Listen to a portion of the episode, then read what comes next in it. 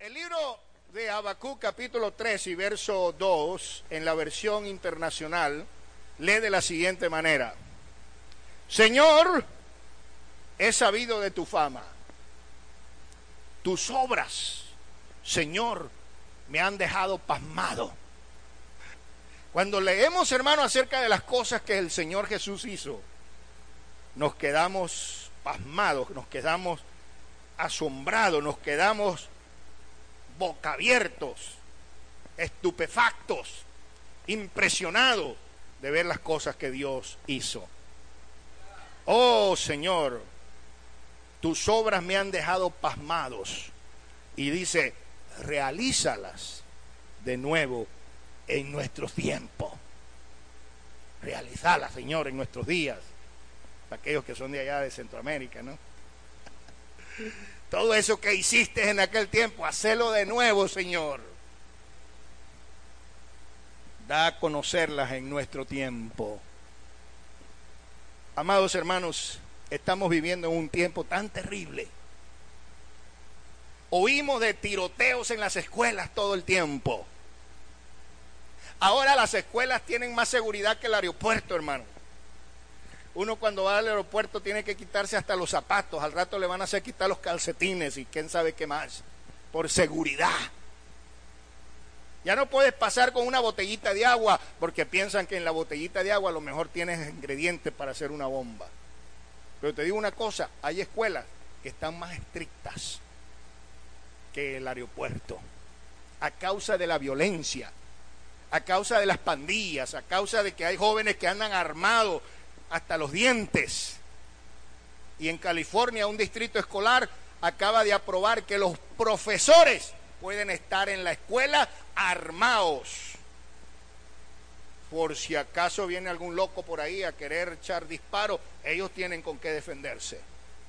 Qué terrible a donde hemos llegado, hermanos. ¿Mm? Estamos oyendo de matrimonios de homosexuales por todos lados. California aprobó una ley donde autoriza el matrimonio de homosexuales. Estamos mirando una epidemia de niñas de 12 años embarazadas, fuera de las que hacen aborto sin que uno sepa. Niños de 8 años consumiendo marihuana y vendiéndola en la escuela. Agarraron un muchachito de segundo grado vendiendo marihuana en la escuela, vendiendo droga, vendiendo pastillas. Oímos de desastres naturales. Se acerca el huracán. Prepárense. Mire que la ciudad de New Orleans ya está como una ciudad fantasma, porque viene un huracán y se acuerdan que hace tres años hubo un tremendo desastre. Cada año hay tres, cuatro, cinco huracanes que deja a su paso muerte y destrucción. Y la gente dice, ¿qué está pasando? Hay un terrible caos en la economía mundial los precios del petróleo subiendo, la gasolina subiendo, la comida subiendo. Hay lugares donde ya no pueden ni comer tortillas porque el maíz está demasiado caro y los sueldos no alcanzan para nada. Y la gente se pregunta, ¿qué va a pasar? Estamos viviendo en un tiempo de tanta incertidumbre que la gente está empezando a asustarse. Amados hermanos, mucho se predica Estamos predicando en las iglesias, estamos predicando a través de la radio, estamos predicando a través de la televisión, estamos predicando a través de la internet, estamos predicando por la página impresa, pero la Biblia dice, cuando venga el Hijo del Hombre, hallará fe en la tierra. Esta sociedad en la cual nosotros estamos necesita algo más que simplemente una predicación elocuente sin contar aquellos mensajes que no se le entiende nada. El otro día estaba escuchando un hermano que estaba predicando y en menos de 20 minutos dijo 700 aleluya, 8 mil gloria a Dios, 300 millones de veces dijo gloria sea al nombre, a, a la gloria de Dios y al final no dijo nada. Terrible, pues son predicadores fogosos. Hermano, esta sociedad necesita realmente un despertamiento de la iglesia. un, un, mensaje que impacte, un mensaje que vaya acompañado de señales, de prodigios, de milagros, de cosas sobrenaturales, no de palabras bonitas solamente, sino de manifestación del poder de Dios. Una iglesia que tenga autoridad de parte de Dios. Por eso necesitamos vivir en el avivamiento del último tiempo.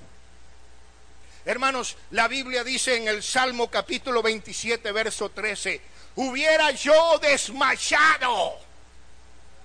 Decía el pastor Rivera, Rivas, te voy a dejar esta escritura. Ya, ya, ya me la dijo anteriormente, ya me la repitió otra vez. Pero ¿sabe por qué? Me está dando de su propia medicina. Y le voy a decir, no, quiero que se me ofenda el pastor, pero decía, hermano Rivas, yo he pasado unos tres años por medio de tantas luchas y por medio de tantos desiertos y por medio de tanta frustración que a veces me siento que ya no puedo seguir. Pero me agarro de ese versículo que dice, no temas, no desmayes, sigue adelante. Hubiera yo desmayado si no creyese que he de ver la bondad del Señor en la tierra de los vivientes.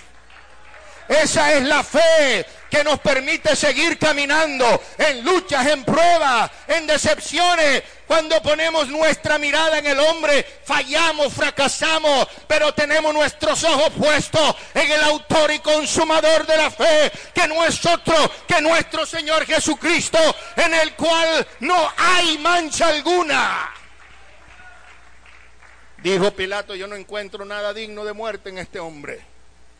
La Biblia dice, Él fue probado, Él fue tentado en todo según nuestra semejanza, pero fue hallado firme en victoria. Por eso dice, bienaventurado el varón que soporta la tentación, porque cuando hubiese vencido, recibirá la corona. Tenemos nuestros ojos puestos en el que es perfecto, en el que sí puede darnos un buen ejemplo y un buen testimonio. Y yo quiero decirte en esta noche, iglesia, escuche lo que dice el Señor. Jesús sabía que habría de venir un gran avivamiento en los últimos tiempos. Hace unos tres, dos años creo, se celebró en la ciudad de Los Ángeles, California, el centenario del avivamiento de Azusa. Miles de personas fueron de diferentes países a estar allí en Azusa, la cuna del gran avivamiento del pasado siglo. Hay un hombre que se destaca, el nombre de William Seymour. Pero yo te quiero dar a ti una noticia esta noche. William Seymour, un hombre negro, tuerto porque había perdido un ojo no fue a la escuela. Su abuelo era un esclavo que recogía algodón en los campos de Luisiana. Pero ese hombre tuvo una experiencia con el Espíritu Santo. No tuvo toda la verdad completa, pero él tuvo una experiencia con el Espíritu Santo. Algo es algo, peor es nada. A veces vemos gente que porque no creen como nosotros decimos no sirven para nada, pero algo tienen de Dios, Dios está haciendo la obra en ellos. Solamente hay que pedirle al Señor, perfecciona tu obra en sus corazones para que puedan verte en toda la plenitud de tu gloria. William Seymour vivía en la ciudad de Houston, Texas, y de Houston fue a Los Ángeles y llevó con él la experiencia de su avivamiento personal. Dios me ha dicho, y por eso lo decimos en la radio, cuando transmitimos desde la ciudad de Houston, Texas, la capital mundial del avivamiento, porque de Houston saldrá su palabra y hasta el extremo del mundo se escuchará su voz, porque el Señor está levantando en nuestra ciudad un despertar, está levantando en nuestra ciudad una gran necesidad de ver la gloria de Dios. La iglesia está cansada de estar dormida, de estar apacible, de estar allí letárgica. Es tiempo de levantarse porque el Señor ha proclamado un gran despertamiento, un gran avivamiento. Señales, milagros y prodigios estarán sucediendo.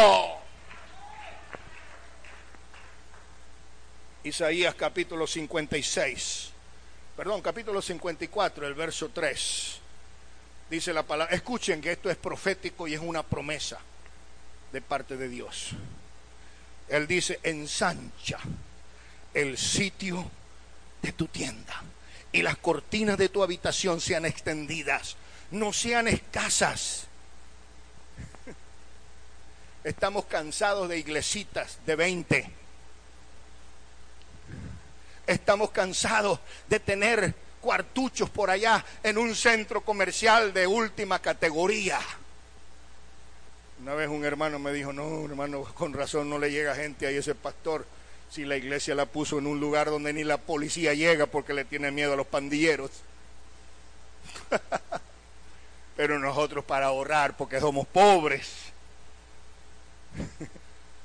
Perdóname que te diga una cosa, pero la pobreza es un estado mental, no es una condición económica. El que es pobre en la mente va a ser pobre aunque tenga un millón de dólares en la bolsa. Tenemos, hermanos, estamos ya acostumbrados a eso, a, a ver la obra del Señor como algo pequeño, insignificante. Pero Dios nos está abriendo la mente, nos está abriendo los ojos para ver con visión como Él ve. Y Él nos dice, extiéndete porque es tiempo de crecer. Dice aquí más adelante, alarga tus estacas, alarga tus cuerdas, porque tú, escúcheme bien, escúcheme bien, ¿me están oyendo? Tú te extenderás a mano derecha, te extenderás a mano izquierda. Yo profetizo en el nombre de Jesús que vamos a extendernos. Vamos a extendernos. No sé cómo, no, pero sé que vamos a extendernos para la gloria del Señor, porque es su promesa. Y las promesas del Señor no son como las promesas del político. Las promesas del Señor son en el sí y en el amén. Dios está prometiendo en esta noche, iglesia, te extenderás a la derecha y a la izquierda habrán células alrededor de esta comunidad que traerán almas a este santuario. Mire cómo están las bancas vacías. Pero yo profetizo en el nombre del Señor que si hacemos cada uno nuestra parte, este lugar se va a ver chiquito porque es promesa de Dios. No porque lo dice el hermano Riva, es algo que lo dice el Señor en su palabra. Tú te vas a extender. y tu descendencia heredará naciones. Vamos a tomar Guatemala para el nombre de Jesús. Estamos tomando Honduras para el nombre de Jesús. Dígame. Gloria al nombre del Señor. Mira hermano, este es un juramento.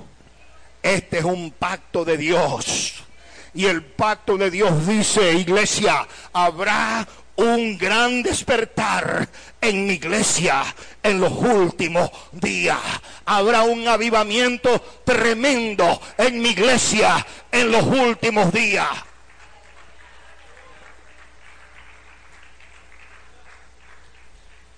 Nosotros somos buenos para criticar a los que no creen como nosotros.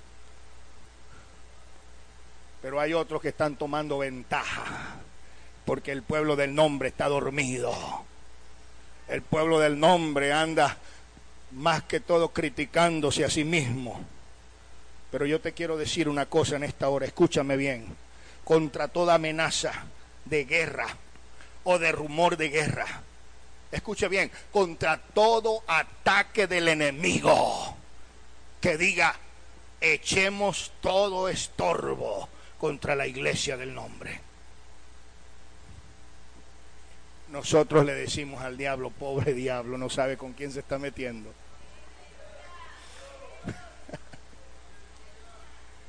Porque aunque yo soy débil, Él es fuerte. Nosotros sabemos que aquel que mora en las alturas, aquel que mora en el cielo, se está riendo a carcajadas. Se burla de ellos porque las mismas puertas del infierno no prevalecerán contra la iglesia del Dios viviente. Alguien dijo, gloria a Dios.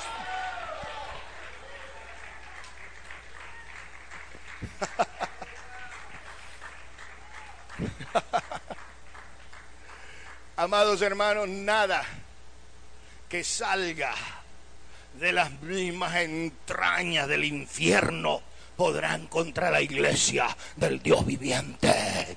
¿Sabes por qué? Porque los ojos de Dios están sobre su pueblo. Porque Dios mismo le advierte a Satanás y a todas sus huestes del infierno. No te metas con mi iglesia. No toques a la niña de mis ojos porque te va a ir mal, diablo.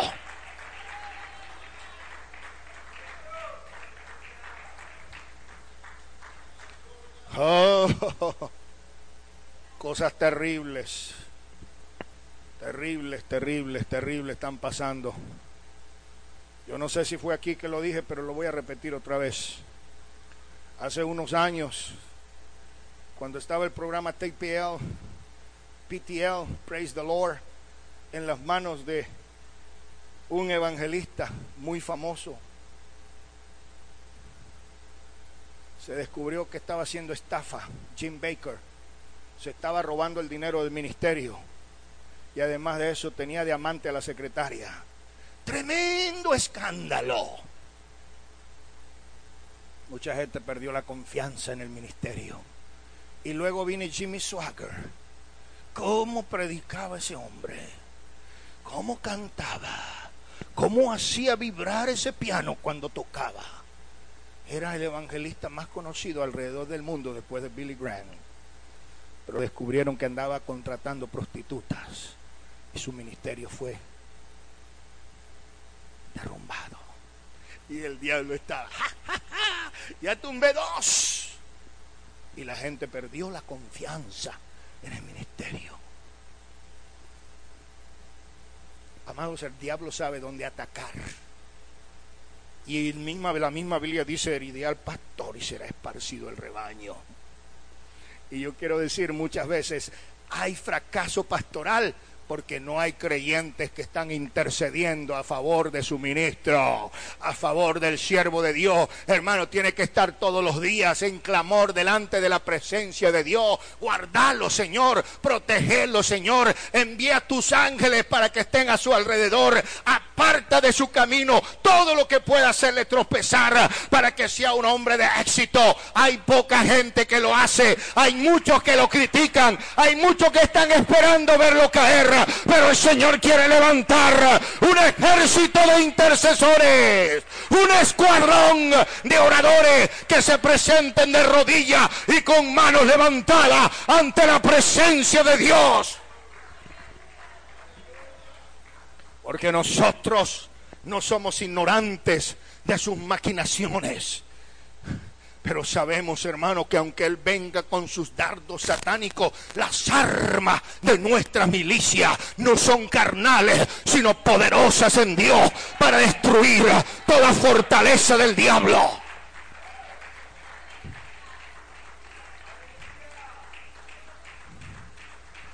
En estos últimos días, el diablo vendrá contra la iglesia.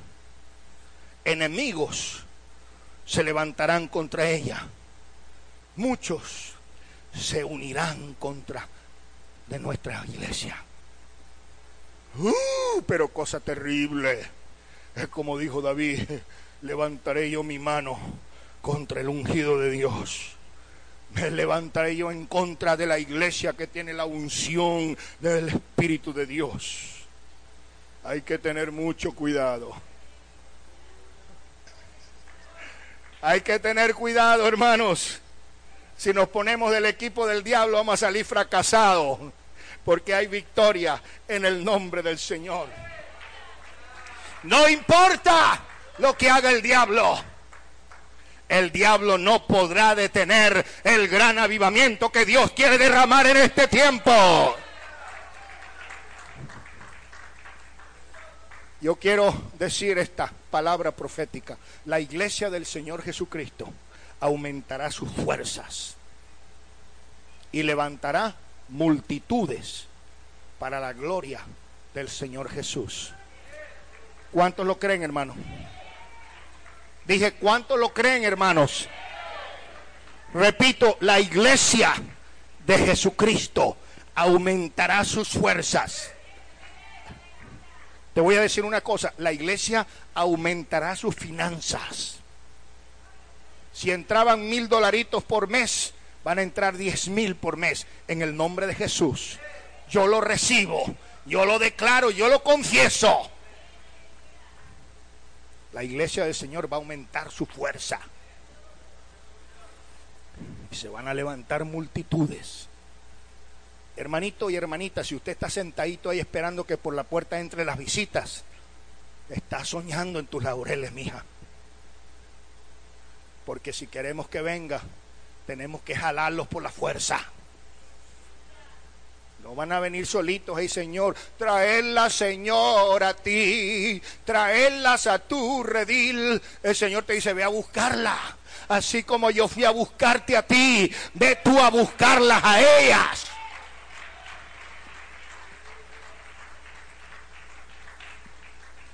Y a veces entra por la puerta por primera vez una visita y le decimos, hermano Martín, esa es una cabra. Mira nomás cómo está vestida, parece una prostituta esa visitante. Ojalá que no vuelva aquí. Pero hermano, el Señor se complacía en ir a hablar con las prostitutas. y las convertía en cristianas como tú. El Señor dijo, yo no vine a buscar sano, yo no vine a buscar santo, yo vine a buscar y a salvar lo que estaba perdido. Amén. Pero la gente va a venir, hermano. La vamos a buscar. Hermano Orlando Rivera, vamos a tocar esas puertas. Y Él nos va a ayudar porque Él me prometió que nos iba a ayudar. Y yo lo comprometo aquí públicamente delante de todos ustedes. Y Él no tiene cara de mentiroso todavía. Así que estamos confiando primeramente con la ayuda del Señor y también que nos apoye el hermano, ¿verdad? ¿Ah? Oigo. Vendrán, se levantarán multitudes para Cristo. Oh, hermanos, pero esto no va a venir solito.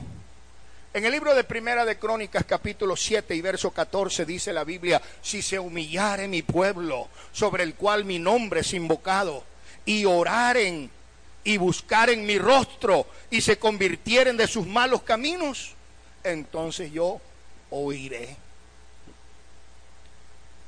Quiero decir esto, hermano, y escuche bien lo que voy a decir para que no lo malinterprete y después diga algo que yo no dije.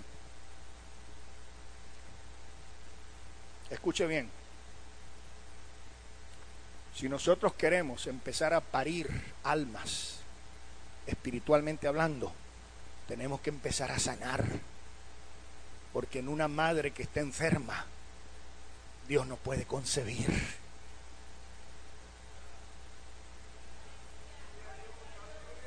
Tal vez hay gente que tiene amargura, odio, resentimiento. Sus corazones están llenos de pudredumbre, apestan como huesos de muerto. Perdóneme, hermano, pero estoy sintiendo que si nosotros realmente queremos que ese avivamiento nos, nos envuelva, tenemos que empezar a curarnos nosotros mismos. A veces el Señor no se manifiesta porque hay orgullo y no nos humillamos. Y la Biblia dice que el que se humilla será ensalzado, pero el que se ensalza será humillado.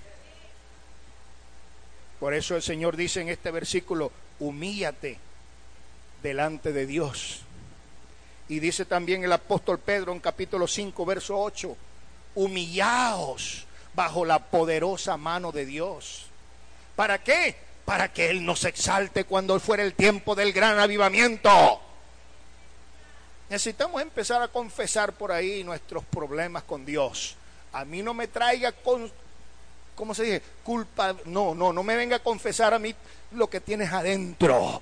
Porque si alguno hubiese pecado, abogado tenemos para con Dios. A Él es que tenemos que confesar. La Biblia dice que el que confiesa sus pecados alcanzará misericordia. Pero aquel que los encubre y los calla, no tendrá paz. Sus huesos empiezan a carcomer pero cuando usted se libera de esa culpa, se libera de ese odio, se libera de ese orgullo, se libera de esa personalidad agresiva que traemos del viejo mundo.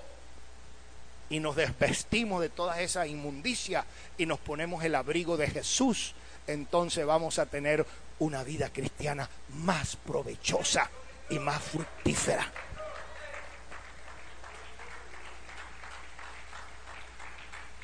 Un corazón que no se ha humillado es un corazón que siempre se anda enfocando en los problemas y las fallas de los demás. Mire, fulanito, esto y esto, sutanita, esto y esto, y le sabe todos los defectos a todo el mundo. Pero ellos son perfectos.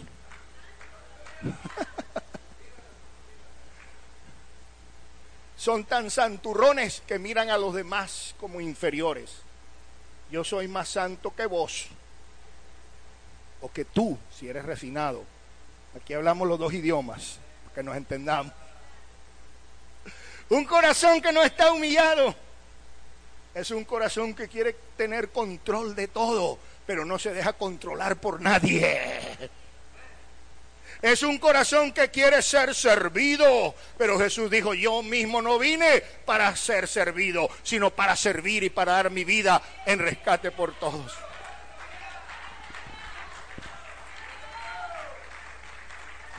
Un corazón no humillado quiere reconocimiento. Hermano, tengo tres meses en esa iglesia y no me han pasado a cantar los especiales. No me han puesto a dirigir un culto. Si no me ponen, yo me voy por otro lado y pongo mi propia iglesia. Porque a mí me pica la lengua para predicar. ¿Ah? ¿Y cuántos se van? Porque dice, no me dieron importancia, no me tomaron en cuenta, no me reconocieron. Pero cuando tú tienes un llamamiento de Dios, tú no necesitas andar pidiendo puestos. El Señor te los va a proveer. Tu talento va a abrir camino para tu ministerio.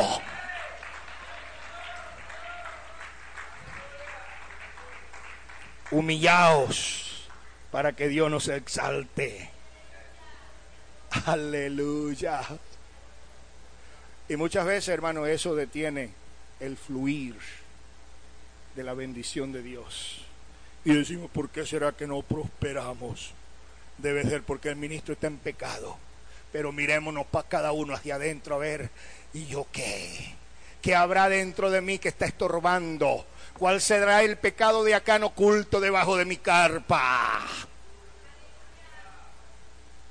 ¿Sabes una cosa? Que la negación es uno de los problemas más terribles que hay cuando se está tratando de cualquier tipo de dependencia. El borrachito dice, yo no soy borracho, a mí nomás me gusta echarme una chalita de vez en cuando. ¿Cuántas te echas? Unas 10 al día. Pero una vez al mes, no hombre, todos los días. Pero yo no soy borracho, yo nomás tomo porque me gusta. ¿Ah? Yo no soy malo. Cada quien es justo en su propia opinión. Pero la Biblia no hay ni, dice, no hay ni siquiera uno que haga lo bueno. Después de Dios, por supuesto. Y todos tenemos cola que nos pisen. Todos tenemos ramo de paja, como dicen algunos, y tenemos que empezar por nosotros mismos, a limpiarnos, a purificarnos, a pedirle perdón a Dios. Señor, límpiame con tu sangre. No vea, no vaya a ser que venga la pelona y me lleve y no esté preparado para encontrarme delante de ti, Señor. Sana mi corazón. Sáname, Señor, porque yo siento que tengo odio. Sáname, Señor, porque yo soy una persona que me gusta el chisme. Sáname, Señor, para que pueda empezar a parir. La iglesia, la madre, tiene que estar saludable. Tiene que haber sanidad interior. Tiene que haber cura del alma. Y tú verás, hermano, que cuando eso suceda, es como cuando podan el árbol y le quitan algunas ramas y ese árbol florece y empieza a dar frutos. La Biblia dice, por el fruto se conoce el árbol. Y árbol que no dé fruto será cortado y echado al fuego. Hermano, que diga el Señor, vosotros sois plantío de Jehová. Vosotros sois como árbol plantado junto a corriente de agua que da fruto a su tiempo y aún fuera de tiempo. No seamos como la higuera seca que vino el Jesús a tomar de ella higo y estaban puras hojas. Y el Señor la maldijo. Estás ocupando una tierra que está haciéndole falta a otro. Secate higuera porque no estás produciendo nada.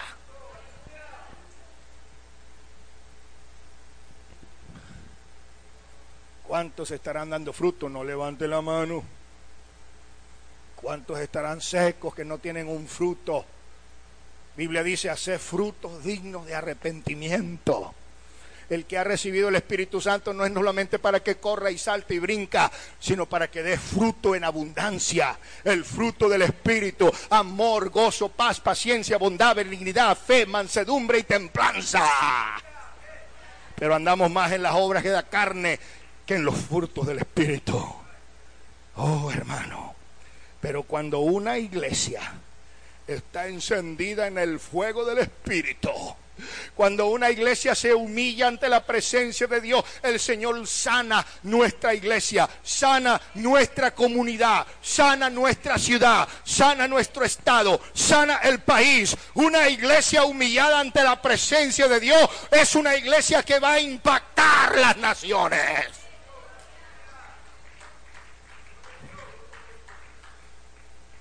¿Quiere usted saber cuál es el problema más grande que tiene una iglesia en avivamiento?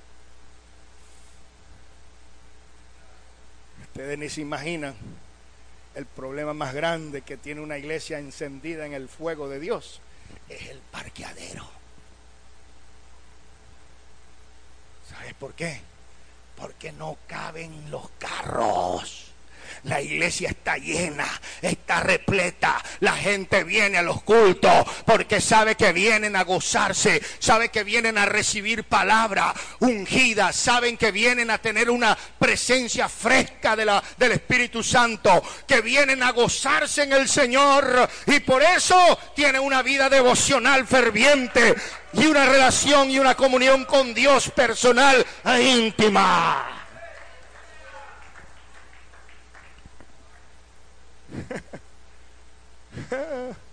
Sabemos que una iglesia no está en avivamiento cuando tiene la mitad de sus asientos desocupados. Pero no queremos que eso suceda aquí, hermanos. Tenemos que encender el fuego, que se encienda la llama, que podamos tener asistencia regular. Una vez pastor me dijo, hermano, cancelé los cultos de la semana porque estaba gastando más en electricidad que lo que traían los hermanos de ofrenda. Tenía que prender el aire acondicionado y las luces. Me estaba saliendo tan alto y nomás llegaban tres, cuatro hermanitos. Entonces cancelamos los cultos y nos fuimos a hacer culto en las casas de ellos, para que ellos paguen la electricidad del aire acondicionado. Se van a reunir tres, nos reunimos en la casa de la hermana Sofía. Estos otros dos por acá, nos reunimos en la casa del hermano Roberto. Ellos ponen el aire acondicionado y traen a sus familiares por medio, por lo menos hay gente nueva. Esa es la idea de la iglesia de grupos pequeños. Y quisiéramos que el pastor nos enseñe más acerca de eso más adelante. ¿Cuántos quieren aprender acerca de eso? ¿Tan poquitos? Nomás cuatro hermanitos se levantaron la mano, hermano Orlando. Otra vez, a ver si no me entendieron. ¿Cuántos quieren aprender a evangelizar con grupos? Oh, gloria a Dios. La iglesia que está en avivamiento es una iglesia que tiene gozo. ¿Sabe que yo me gocé cuando estaba cantando el hermano Jesús? Gracias, hermano. Yo me gocé. Algunos también. Mira el hermano arriba. Y también, también le mete la danzadita, le más arriba. Claro, tengo que dar ejemplo. Pero más ejemplo me dio esta ancianita cuando pasó aquí al frente y me dejó avergonzado a mí. Y yo dije, ¡ey, ey, ey! Aquí las cosas son al revés. Porque en otros lugares son los jovencitos, los teenagers, que vienen al frente y empiezan a bailar y a danzar en el espíritu. Y los viejitos nos quedamos allá sentados de brazos cruzados viéndolos cómo se gozan. Pero me dio tanta alegría verte pasar aquí al frente. Oh, gloria al Señor. Más de 90 años, hermano. ya casi le pega el siglo. Pero ahí estaba al frente. medio, medio se movía, pero el Señor la estaba mirando desde su trono. Qué linda es esa sierva, decía el Señor en esta noche. Pero amados hermanos, cuando este pueblo se encienda en el fuego del avivamiento, este altar va a estar lleno aquí de alma, hombres, mujeres, jóvenes y niños, sintiendo la presencia y el fluir del Espíritu de Dios. Va a haber un gozo que contagia. Oiga, yo te invito a nuestra iglesia porque los cultos están bien buenos. ¿Y cómo son los cultos en tu iglesia? No, hermano, ahí están bien muertos bien aburrido, venite para acá con nosotros que ahí sí no sabemos gozar. Aleluya. Y vamos a ver, hermano, que cuando se enciende la mecha, la dinamita explota. Y esta iglesia tiene que explotar. Tiene que reventarse con la presencia de Dios. Tiene que empezar a haber cambios en la vida de cada uno de nosotros. A partir de mañana, el que no leía la Biblia porque no sabe ni dónde la tiene, va a buscarla y va a comenzar a leer conmigo todo el Nuevo Testamento. Y me va a decir, hermano Riva, ya terminé el libro de Mateo y ya le estoy entrando al próximo. Y prontito me va a decir, hermano, ya acabé de leer el Nuevo Testamento, voy a empezar con el viejo. Porque va a haber hambre de aprender más de Dios. Yo siento, hermano, que a partir de mañana alguien que nunca venía al culto de oración va a decir este viernes no me lo pierdo. Porque voy a empezar a crecer para dar fruto y este fruto permanecerá. Voy a decirle a mis cuates, a mis amigos, a mis compadres, a mis parientes que me acompañen a la iglesia. Oh. Hermanos, cuando una iglesia está encendida en el fuego del avivamiento, es una iglesia que sabe ofrendar. El secreto de recibir es dar. Han habido iglesias, hermanos, que recogen un millón y medio de dólares, ofrenda misionera, para mandarla a los campos. Y es algo, es porque son güeros y tienen buenos trabajos. No, porque saben dar, porque al dar hay bendición y se recibe más. Nosotros los hispanos somos bien codos, dicen algunos. Y hasta lo confiesan con orgullo. Somos bien codos para dar para la obra de Dios. Shame on you. Qué vergüenza.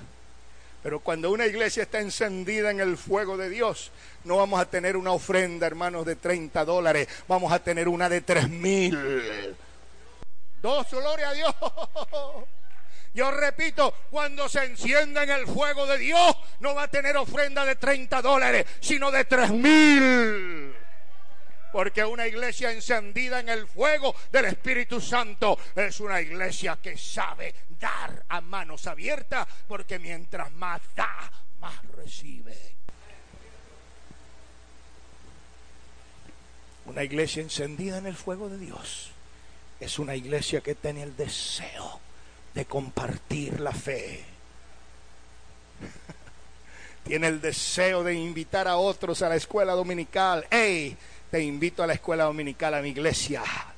Este domingo pasado, este domingo tuvimos 80, fue lo que me dijo el superintendente. El próximo domingo yo espero que pasemos de 100, pero no van a llegar solita, tú la vas a traer, porque una iglesia encendida en el fuego de Dios es una iglesia que quiere evangelizar y quiere traer a aquellos que no vienen. Vamos a estar en pie en esta noche en el nombre del Señor. Yo quisiera decirte en esta hora, Tal vez has atravesado por muchos desiertos y estás pasando ahorita por una prueba. Y te sientes apagado. La palabra del Señor dice, aviva el fuego. Aviva el don que hay a ti. No dejes apagar el fuego. Así como en el tabernáculo el fuego del altar estaba encendido y no se apagaba.